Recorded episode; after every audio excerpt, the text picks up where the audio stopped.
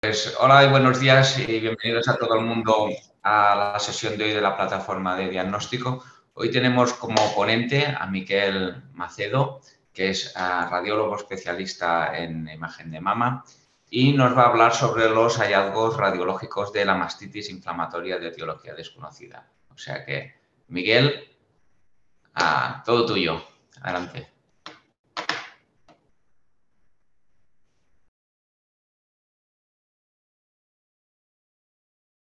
Miguel, está silenciado. Tienes el micro. Aún está silenciado. Estás mutado.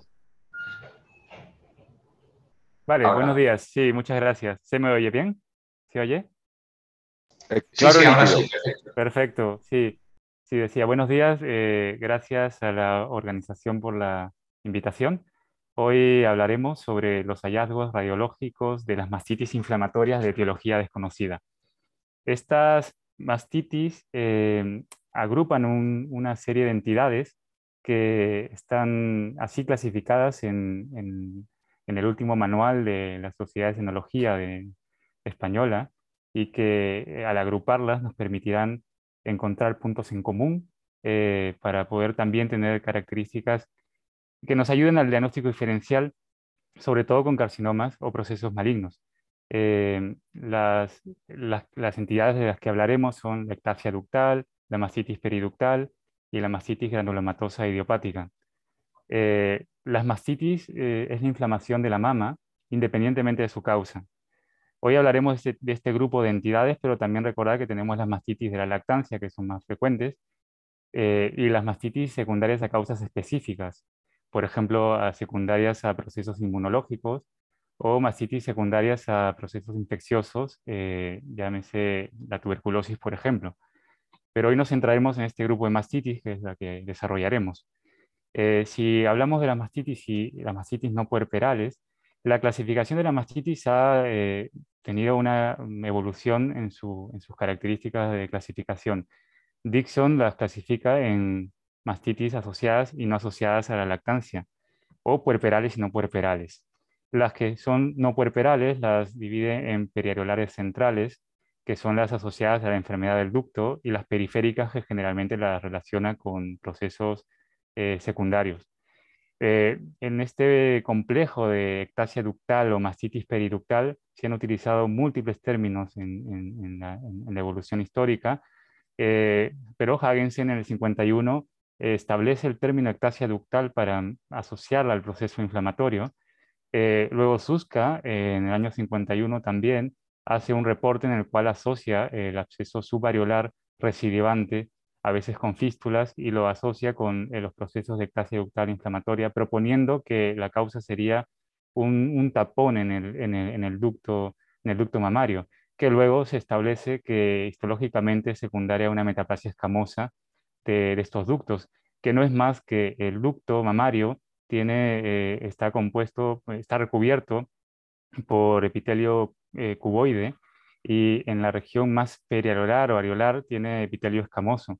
Eh, por una causa aún no conocida o a veces planteada como inflamatoria, el epitelio cuboidal puede sufrir una metaplasia, un cambio de estas células a epitelio escamoso y producir queratina, produciendo tapones de queratina que eh, dilatan, inflaman con una salida del material eh, eh, lipoideo hacia el espacio extraductal, produciendo inflamación. Inicialmente se forman eh, abscesos que son estériles y luego puede haber una infección secundaria. Este proceso inflamatorio se fue entendiendo en las histologías, pero hay que diferenciarla de la inflamación periductal o, o, una involución, como una involución normal que también encontramos muchas veces en algunas mamografías donde podemos encontrar estas características, imágenes calcificadas en forma de varilla o, o vara o bastón, que son eh, calcificaciones de los ductos como un proceso involutivo normal. Pero volviendo a nuestro tema, eh, Hughes en el año 91 especifica que habría un complejo inflamatorio un espectro inflamatorio de ectasia ductal que lleva a una mastitis periductal. Y la diferencia de una mastitis también descrita, que es la mastitis granulomatosa, sin embargo, no deja muy claro y, plantea que podría haber una, una etiología en común. Esta, estas mastitis periductales se asociaron a las pacientes fumadoras donde se encontraron mm, estos abscesos recurrentes o fistulizaciones ya descrito por Suska, que luego se fue relacionando que son más frecuentes en las mastitis periductales. Em, se entiende, o sea, o sea, se ha descrito que los, productos del cigarrillo producirían una, una inflamación del epitelio ductal e incluso una inhibición de la flora natural eh, normal y con a veces más, mayor crecimiento de, de, gérmenes gran, gran negativos o produciendo a veces un manejo difícil de estos pacientes. han habido múltiples clasificaciones de estas mastitis, eh, todo esto ha dificultado la, digamos, el análisis de, ellas, como mencionamos. Quizá una de las últimas clasificaciones de la literatura anglosajona es esta de Kamal, en la cual las diferencias de mastitis asociadas a procesos infecciosos o a no infecciosos o a procesos malignos. Nosotros hablaremos, como hemos dicho, de la mastitis periductal o la granulomatosa, que en su caso es la idiopática, eh, y el, último manual de, de, de, de nuestra sociedad eh, mm, hace una clasificación en función de sus etiologías. Eh, entonces, clasifica un grupo de mastitis que son las inflamatorias de etiología desconocida o también pueden llamarse, como vemos, las de, patología primaria, en las cuales eh, las, agrupa en clase ductal, mastitis periductal o la granulomatosa idiopática. Clásicamente, estas mastitis habían sido diferenciadas. pero bueno, un poco para encontrar unos puntos en común, que es lo que hablaremos también. Si hablamos de las mastitis no puerperales, clínicamente se describen en menor a 10% de los casos. Eh, en el análisis de biopsias eh, benignas se describen en el 3% de los casos.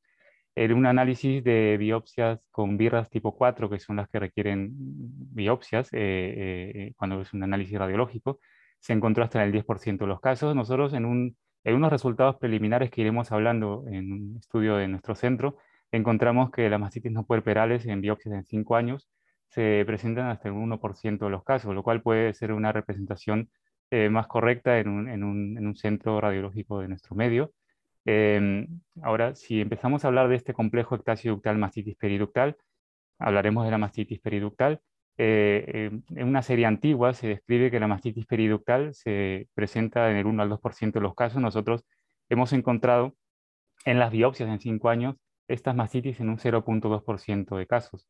Eh, clínicamente estas mastitis se presentan como mm, una presentación de inflamación, eh, eritema, dolor o masa, eh, que hay que recordar que en pacientes mayores se describe que puede haber una menor respuesta inflamatoria mm, y probablemente más fibrosis, lo cual puede hacernos confundir con procesos malignos.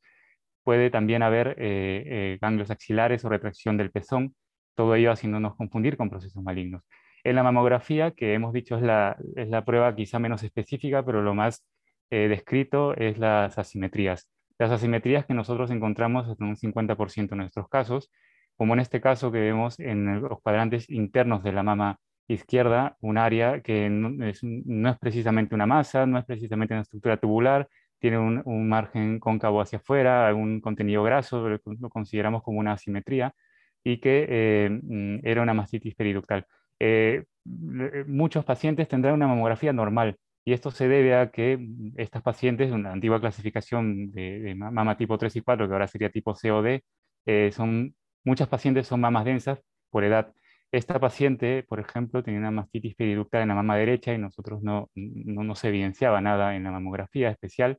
y es porque en las mastitis periductales, en la edad promedio que encontramos nosotros en nuestro centro es de 37, 38 años en pacientes jóvenes. Eh, en los, respecto a los hallazgos ecográficos, si recordamos que la ectasia ductal forma parte de la etiopatogenia histológica de este proceso, la ectasia ductal ha sido eh, poco representada en diversas series. De hecho, eh, este estudio de, de Lekin habla de que hay cinco casos en 47 y otros estudios no lo mencionan. Esto también puede ser debido a la dificultad de, categorización de estas mastitis en las series que incluían diferentes pacientes. Por ejemplo, este estudio de Lekin incluye hasta quistes inflamados o el, estudio de TAN incluye procesos crónicos que podrían estar incluyendo muchos eh, procesos también granulomatosos donde hay menos eh, frecuencia de afectación del ducto en los hallazgos de imagen o el estudio de Casales que, se centra en las colecciones.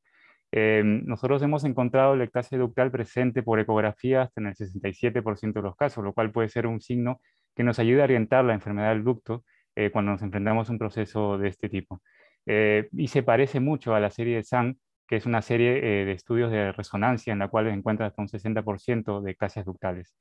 estos dos casos que habíamos mostrado por mamografía, vemos que tenemos un ducto claramente ectásico con, con, señal Doppler eh, que refleja el proceso inflamatorio. Eh, otros hallazgos por ecografía han sido descritos, como masas o colecciones.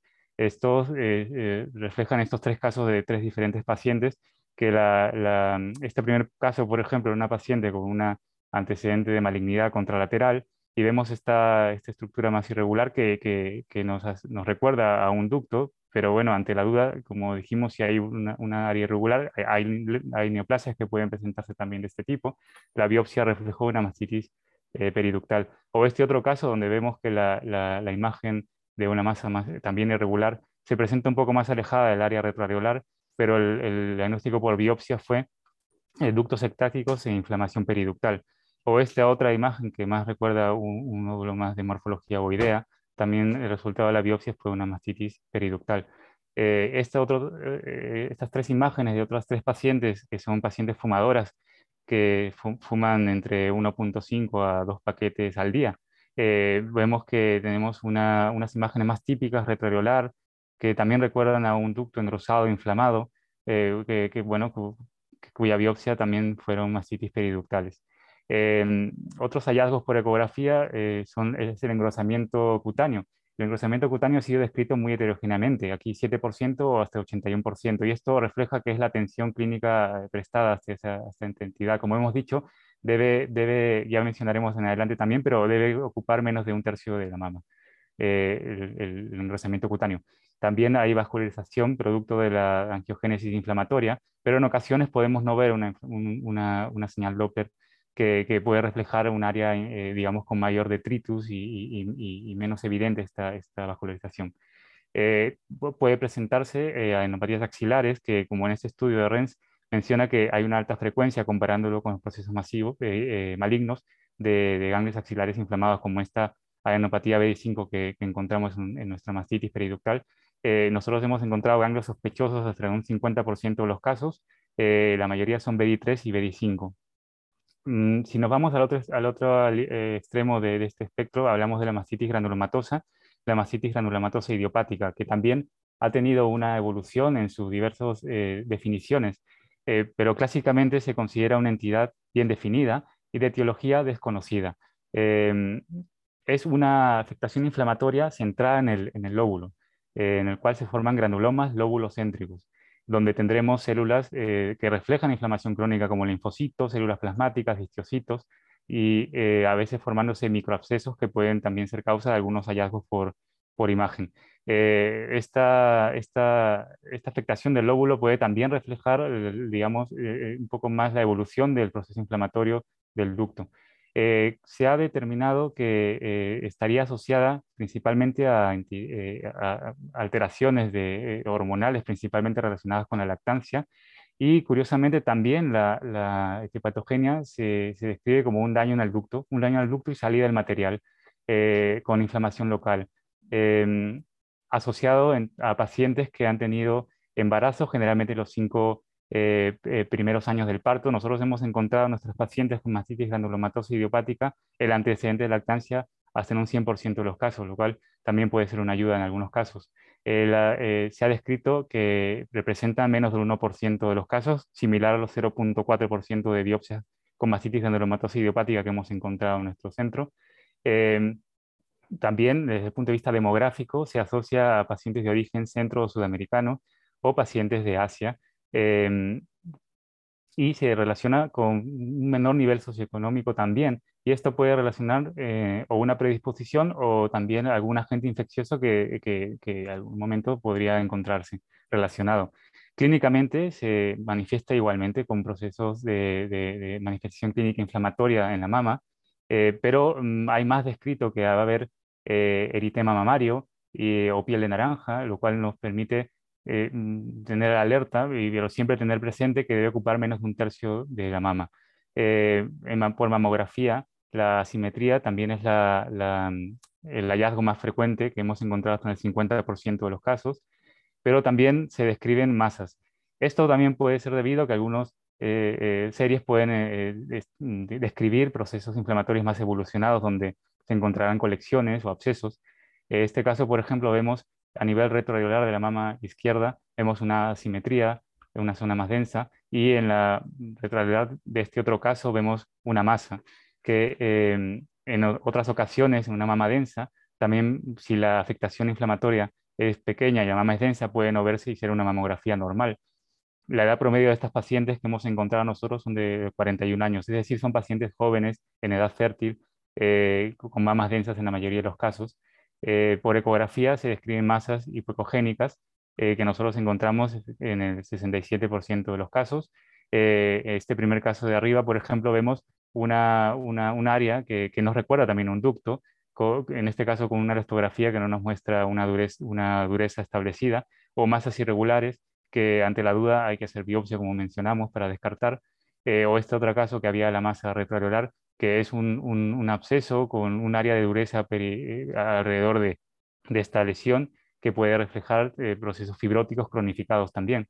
En el caso de esta otra paciente, tenemos múltiples manifestaciones en la misma mama, donde vemos una masa irregular, donde vemos un ducto también que, eh, parece ectásico o unos nódulos con un margen angulado, cuya biopsia fue una mastitis granulomatosa idiopática también. Eh, después, hay que recordar que la mastitis granulomatosa idiopática es descartando toda la serie de causas secundarias, ¿no? que esto se hace cuando se envía el estudio a, los centros de microbiología o, anatomía patológica.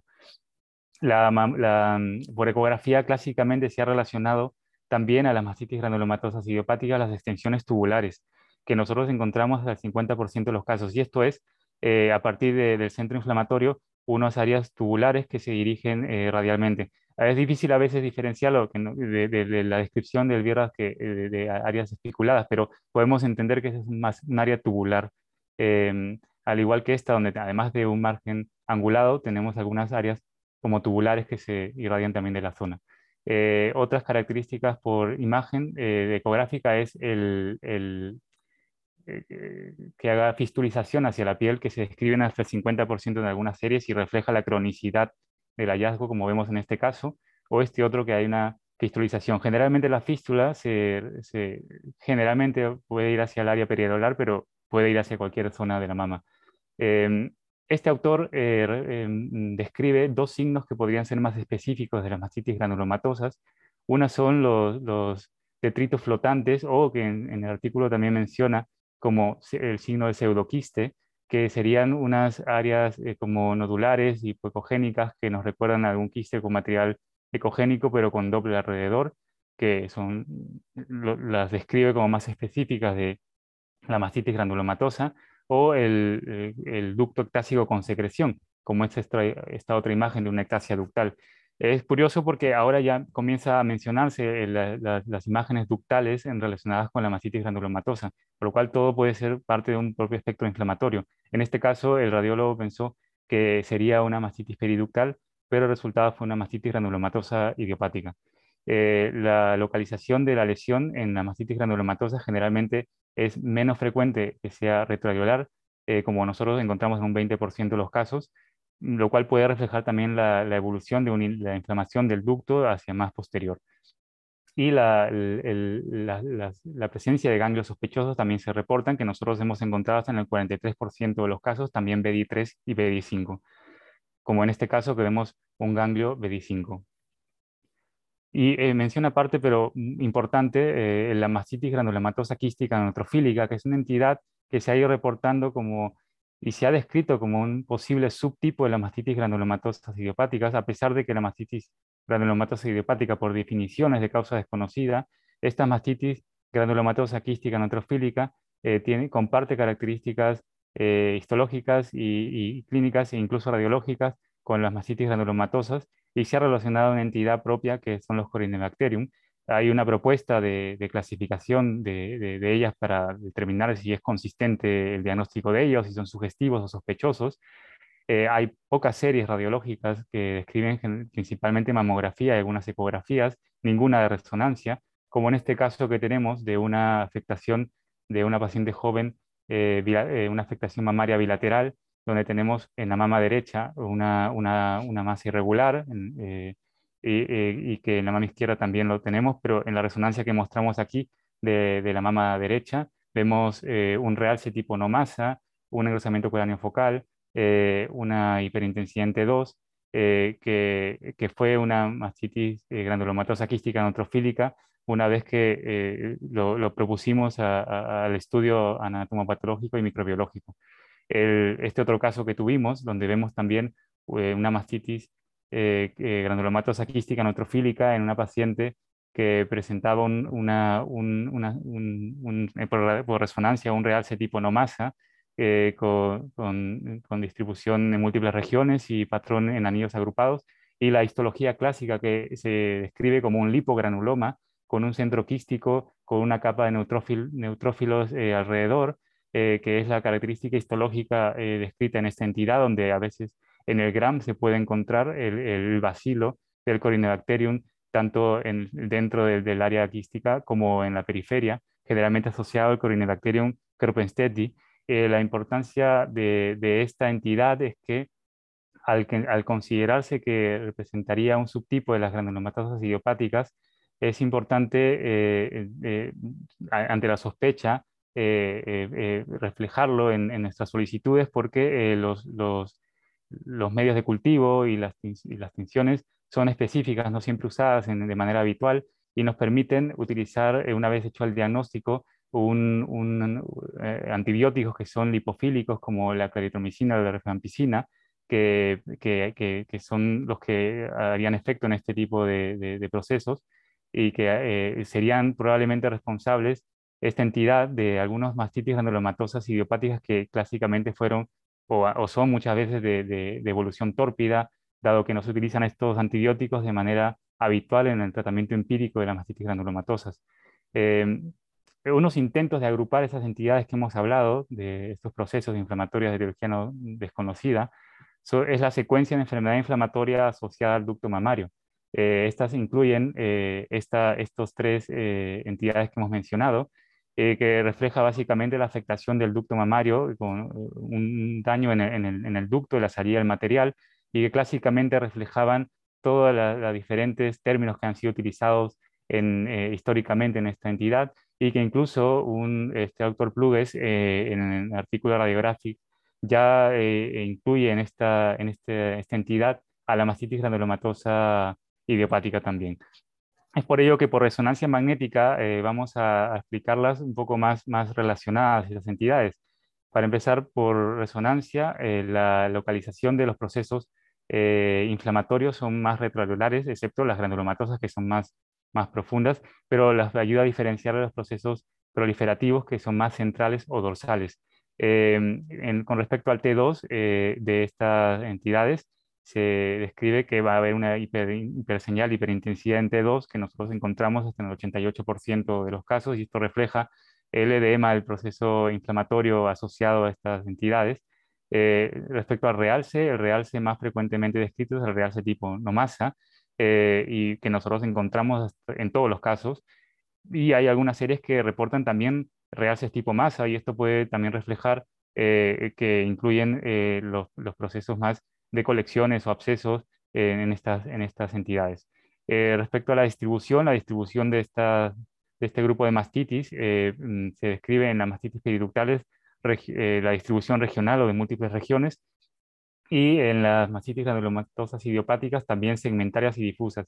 Y esto puede ser un poco relativo porque al final es la afectación del ducto que puede afectar, de acuerdo a la evolución, más o menos espacio mamario y esto también eh, eh, nos refleja que la, la, serie de Liu, por ejemplo, que incluye una proporción importante de, afectación difusa, ya nos dice que en, la inclusión de sus casos eh, teníamos pacientes de casi 30 días de iniciado el proceso inflamatorio para hacerle la resonancia. Nosotros encontramos la distribución regional como más frecuente en nuestro centro, con un 63% de los casos. respecto al patrón, se ha descrito el patrón heterogéneo o el patrón en anillos agrupados.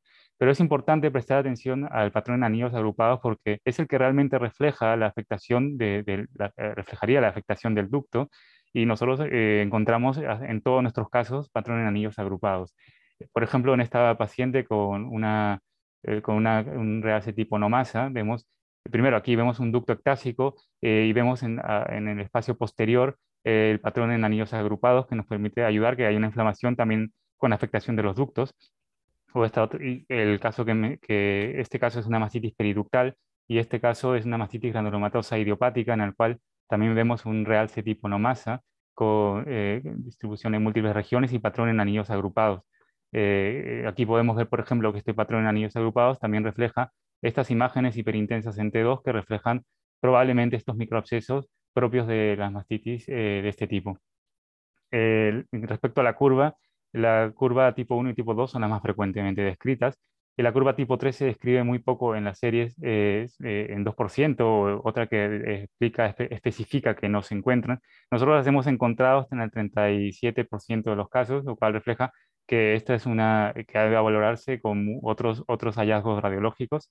Em, las curvas, como hemos dicho, eh, de tipo 3 o de lavado, son más frecuentes en los procesos malignos y esto puede ser debido a que la angiogénesis eh, maligna eh, hace que endotelios que tengan, tienen irregularidades, espacios libres donde puede haber más fácil la salida del, contraste hacia el extra, hasta el extraductal.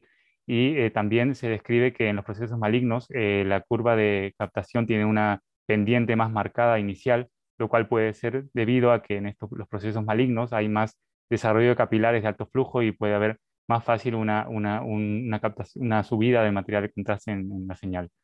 Eh, respecto a la difusión, eh, se describen que estos procesos eh, presentarán una hiperseñal en difusión, lo que refleja un contenido inflamatorio diferente para cada tipo de entidades. En este caso, el extremo sería el absceso de infección, donde tenemos una serie de materiales que, nos, que mostrarán mm, en, en, la imagen una mayor restricción a la difusión, a diferencia, por ejemplo, de la mastitis periductal, que es una inflamación con a lo mucho un absceso estéril, eh, y esto se refleja en, los valores de ADC, en los cuales en la mastitis periductal tenemos el valor de ADC más alto y en, el, absceso infectado eh, un valor de ADC más bajo. Pero esto es un valor que no, no, es del todo de ayuda porque ya se describe que la mastitis granulomatosa idiopática y los procesos malignos presentan un ADC eh, bajo y a veces difícil de diferenciar mm, como, como, como, hallazgo único, como valor único. la difusión y el ADC eh, este autor intenta darnos una idea de que los procesos benignos generalmente dice tienen una hiperseñal entre 2 sin difusión, mientras que las malignidades, en este caso los tumores necróticos, eh, eh, por el contrario, los tienen con hiposeñal. Y dicen que los abscesos de infección tendrían, debido a estas células inflamatorias, una, una, difusión con hiperseñal. Pero otro autor también nos recuerda que los procesos abscesificados también pueden tener una hiposeñal en difusión debido a la fase de la lesión más evolucionada o, pacientes que han tenido tratamiento antibiótico. Por lo tanto, todos estos valores eh, hay que valorarlos conjuntamente y este otro autor nos recuerda que los procesos malignos tienen una restricción a la difusión generalmente por la alta densidad celular y un valor de CDA eh, bajo por, también por este menor espacio intersticial. Eh, en este caso, por ejemplo, vemos que en, en la difusión vemos una hiperseñal y en el ADC nos muestra un valor bajo de ADC con una hiposeñal en el mapa de, de, ADC o CDA ¿no? en, español. Eh, entonces, estas eh, entidades agrupadas, em, es mm, importante tener presente que pueden solaparse sus signos eh, clínicos, radiológicos, como en este caso que mencionábamos, que se consideraba que cuando se hizo la biopsia, que sería una mastitis periductal, pero el resultado eh, y después del análisis eh, terminó eh, siendo una mastitis granulomatosa idiopática, donde tenemos claramente un ducto dilatado y además fistulizado probablemente por la cronicidad, y vemos aquí en el, en el espacio más posterior también este patrón real tipo no masa con patrón en anillos agrupados, es decir, estas entidades podrían tener signos que se solaparían, pero formarían parte probablemente de un espectro inflamatorio que, que llevaría a una afectación de más o mayor volumen de la mama.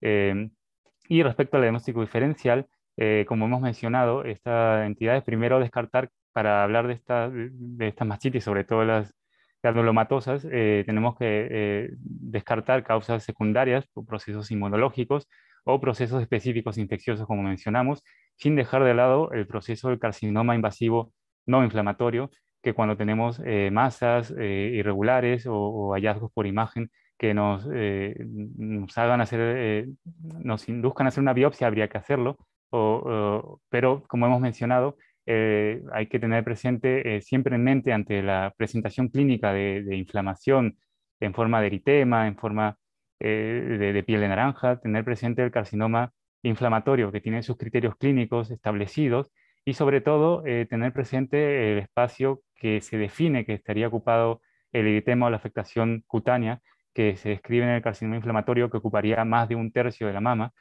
Por ejemplo, este caso es una mastitis granulomatosa idiopática que tiene una afectación extensa de la mama, extensa de la mama y en este caso con fistulización y un engrosamiento focal. Esto nos ayudó a orientar un poco el caso, pero por supuesto este caso requiere, requirió una biopsia, una de ese bajo, por ejemplo, en este caso, o este otro caso que eh, se presentó también con una afectación extensa de la mama, eh, con, con, una afectación cutánea más del tercio de la mama que, eh, y con unos ganglios axilares tipo B16 que finalmente es un carcinoma inflamatorio.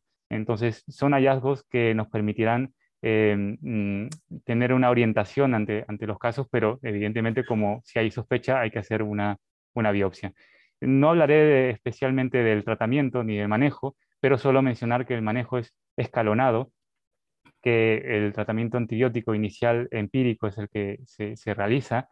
Eh, eh, hasta en el, manejo inicial, si tenemos una colección, si tenemos un absceso, intentar ser eh, lo conservador posible haciendo funciones ecoguiadas o drenajes ecoguiados. Si hay fístulas, a veces con el tratamiento antibiótico se puede mejorar. Eventualmente se describe que esto mm, se, puede, se puede hacer una intervención si hay una afectación de fístula y del ducto, hacer una ductectomía y todo esto, bueno, es un tema más amplio que no mencionaré, pero que eh, escalonadamente luego se maneja también con corticoides eh, o con inmunomoduladores, eh, dejando la cirugía para el, último, el último paso, debido a que incluso hay series que hablan que estos manejos quirúrgicos iniciales pueden llevar a una recidiva en, un círculo vicioso y de difícil manejo.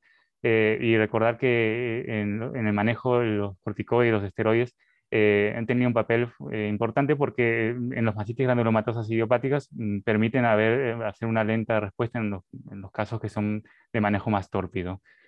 Como conclusiones, entonces, decimos que las mastitis inflamatorias de etiología desconocida agrupan entidades que pueden tener una etiología y manifestaciones similares con un efecto inflamatorio evolutivo que los hallazgos radiológicos de las mastitis periductales y las mastitis granulomatosas idiopáticas proporcionan signos que nos permiten, en su conjunto y en un contexto clínico adecuado, aproximarnos a un diagnóstico específico, que estas entidades comparten características clínico radiológicas con procesos malignos, siendo fundamental descartarlo mediante biopsia.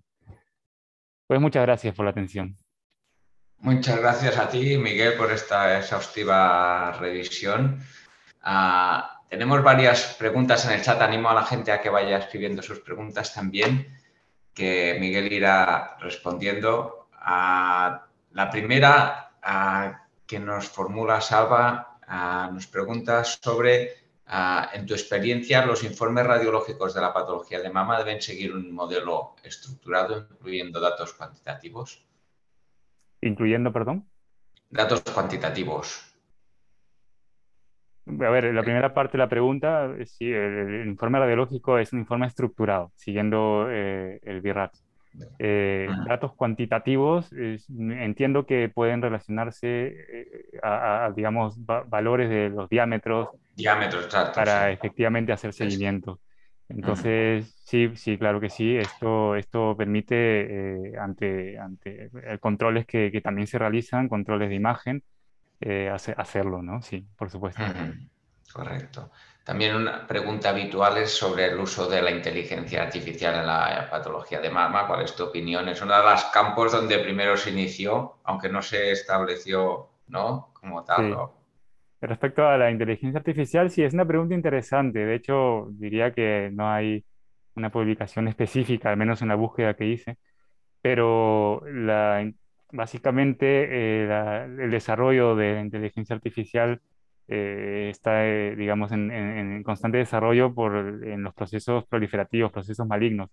Y sí que nos podría ayudar en, el tema de, digamos, tenemos una mamografía, de pronto humanamente no vimos unas calcificaciones, entonces nos permitiría, digamos, señalar áreas que al radiólogo se le puede probablemente, probablemente pasar desapercibido o confundido si nos centramos en un absceso, una colección, que a veces son neoplasias especificadas también, como habíamos comentado. perdona que un, comentario, porque ah, actualmente la, aplicación, dijéramos, de la inteligencia artificial en, en, mamografía, en lo que se está estudiando más es en los programas de cribado, más que en la, en la práctica clínica diaria. Lo que se está estudiando es en el, en el manejo de los volúmenes de pacientes en, en programas de cribado, más bien. Más eh, encarado hacia quizá la detección que, la de, que el diagnóstico diferencial de diferentes entidades. Exacto. Ok, perfecto. hay varias preguntas ahora sobre... Mm, técnicas diferentes y que pueden aportar. La primera es sobre cuál es tu opinión sobre la tomosíntesis, la evaluación de la patología mamaria, concretamente en la, en la, en la patología inflamatoria. Bien. Si tiene eh, utilidad.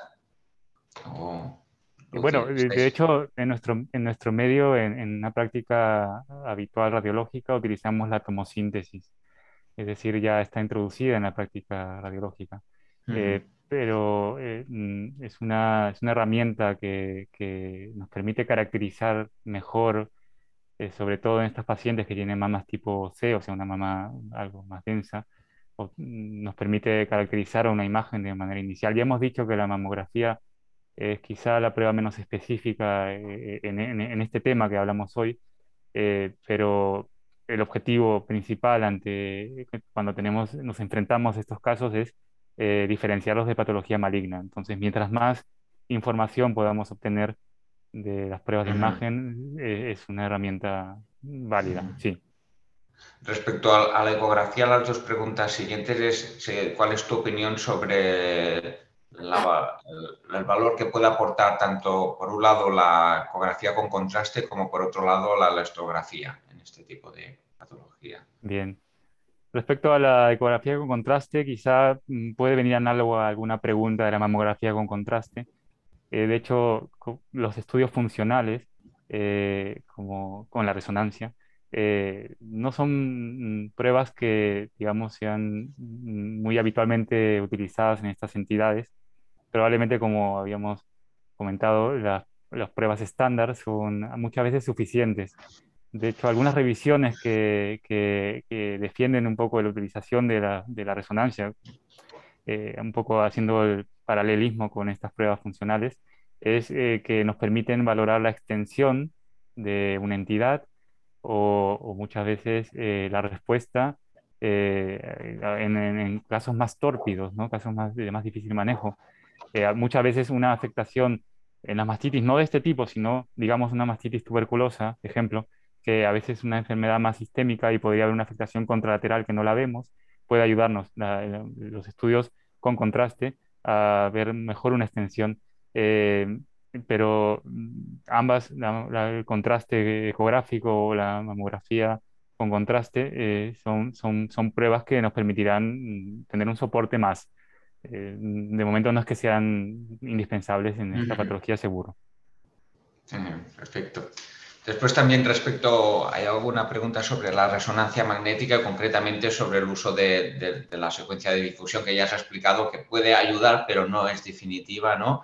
Y también sobre la espectroscopía, si tiene algún valor. Si quieres comentar algo más sobre la difusión y la espectroscopía.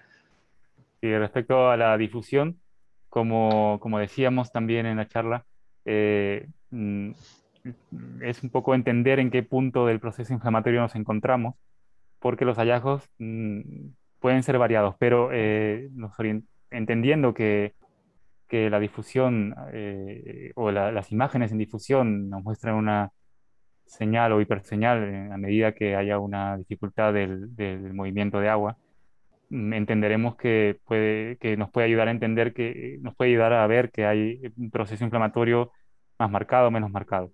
Eh, siempre el radiólogo habitualmente nos basamos o miramos en los mapas de ADC y la señal de ADC.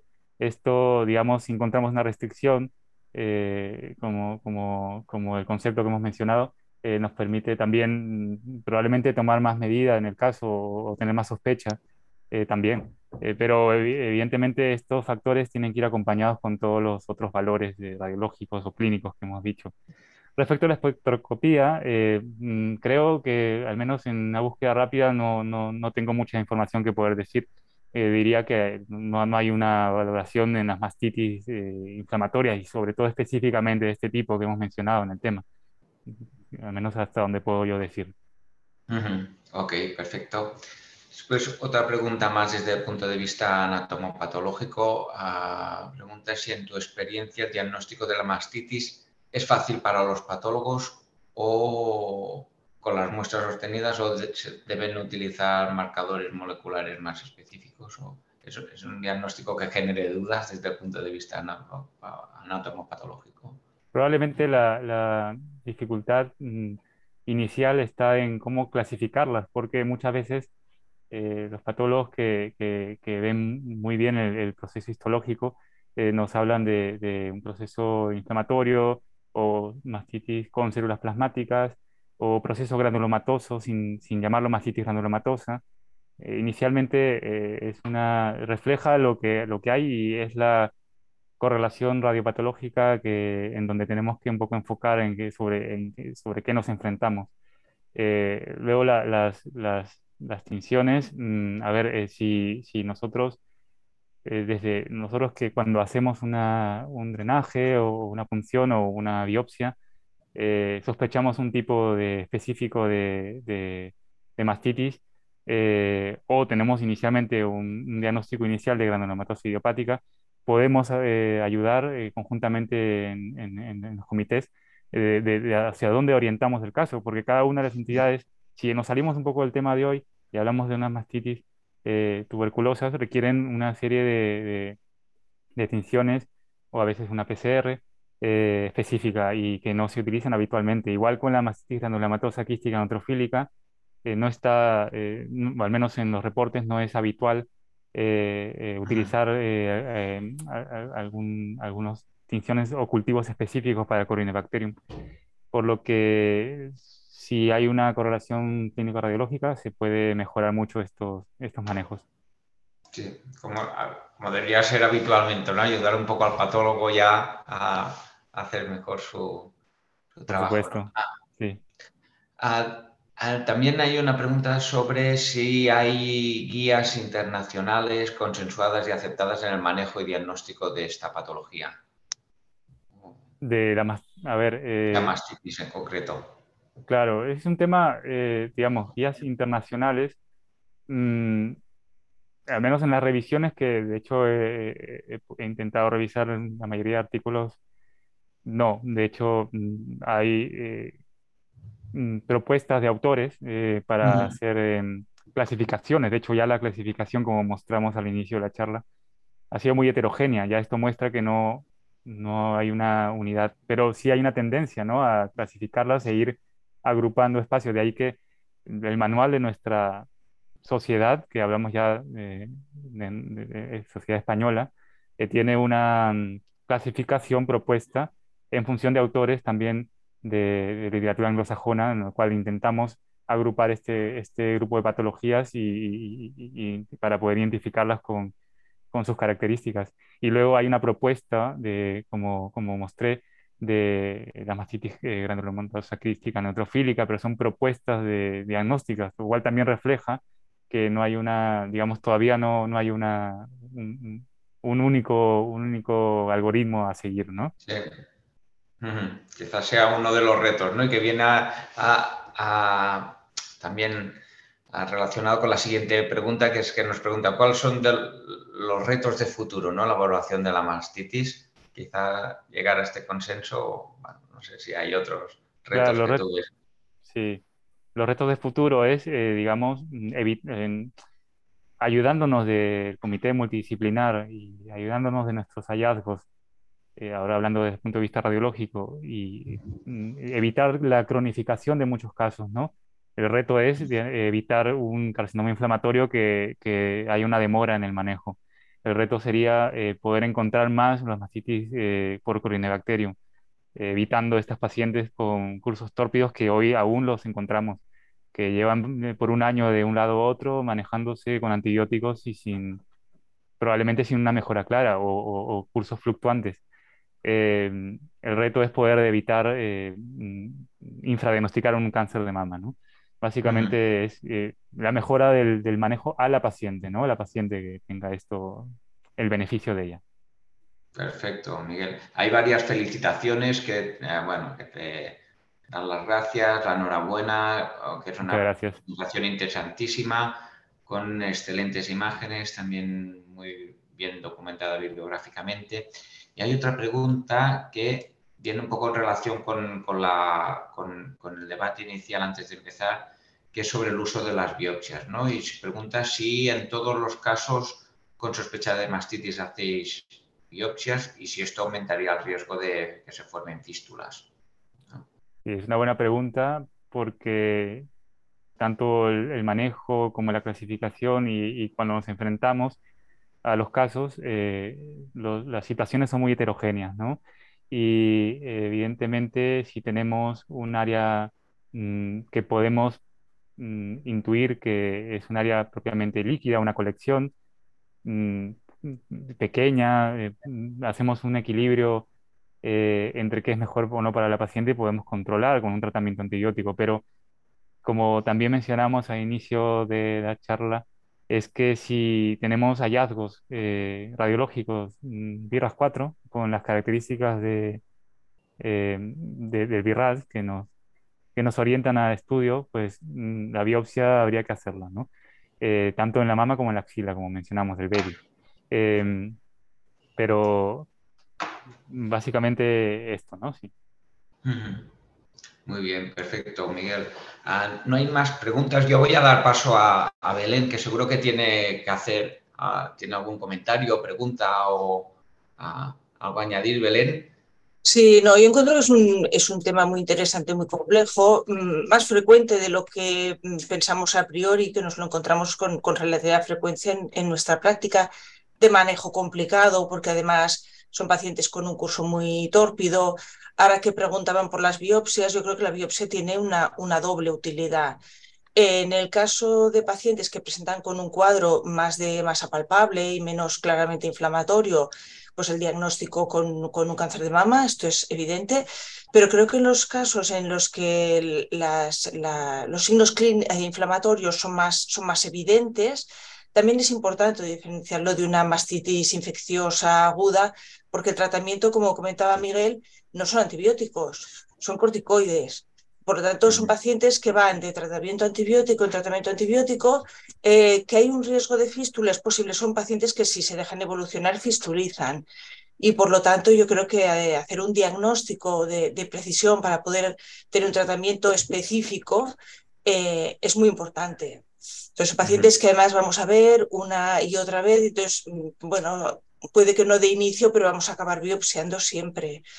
Y la resonancia eh, nos puede ayudar, lo que pasa que en, ocasiones sí que es verdad que, como también ha comentado Miguel, hay signos que pueden ser más, más específicos, más orientativos de una entidad o de otra, pero mm, casi todas las pacientes antes o después las vamos a acabar biopsiando. Ok. Lo importante es llegar a esto, ¿no? Al diagnóstico específico. Exacto. Muy bien. Pues muchas gracias Belén y Miguel. Yo sin más doy el paso de palabra a Salva, que seguro que quiere concluir la sesión. Salva. Perfecto. Muy bien, eh, pues muchísimas gracias Víctor por tu excelente moderación. Gracias también Belén por tu también palabras un poco de tu experiencia como experta. Y Miguel, yo creo que nos ha gustado todo. Es un tema que muchos no sabíamos la verdad y que nos ha encantado la visión que has hecho. Yo el resumen que me hago es que nos has hablado de que tenemos unos retos en el diagnóstico de las mastitis Em, idiopáticas, ¿no? Nos has dicho, hombre, no si hay unos antecedentes, pero que quizás nos, yo creo que nos ha sorprendido todo el tema del tabaco, aparte de la, lactancia, pero el tema del tabaco ha sido muy interesante, ¿no? El tema de la clínica, el tema de las fístulas que has comentado, el diagnóstico, em, un poco la clasificación también lo has comentado, el diagnóstico que no siempre las técnicas, el valor que tiene la eco, ¿no? La, la, difusión, las curvas, también lo has comentado, pero yo creo que sobre todo nos ha quedado muy claro el tema del diagnóstico diferencial carcinoma inflamatorio, ¿no? mastitis infecciosas que ha comentado Belén ahora, y después el, tema clave, la palabra más repetida ha sido biopsia, ¿no? que muchas veces vamos a tener que hacer. En fin, un tema muy interesante y suerte que tú no nos lo has explicado. No sé si te parece bien este pequeño resumen. Em, Miguel. Sí, por supuesto. Sí. Perfecto. Oye, pues nada, muchísimas gracias. Contaremos contigo para ver este tema cómo va evolucionando en el futuro. Y sin más, recordar a la audiencia que mañana tenemos una sesión de la doctora Marta Mazuque, radióloga, y la doctora Paula Serrat, eh, pediatra, que nos va a hablar de complicaciones focales de la faringoamidalitis eh, bacteriana. Sin más, os deseo a todos un buen día. Gracias, Miguel. Gracias, Víctor. Gracias, Belén. Nos vemos mañana. Un saludo a todos. gracias, Hasta luego.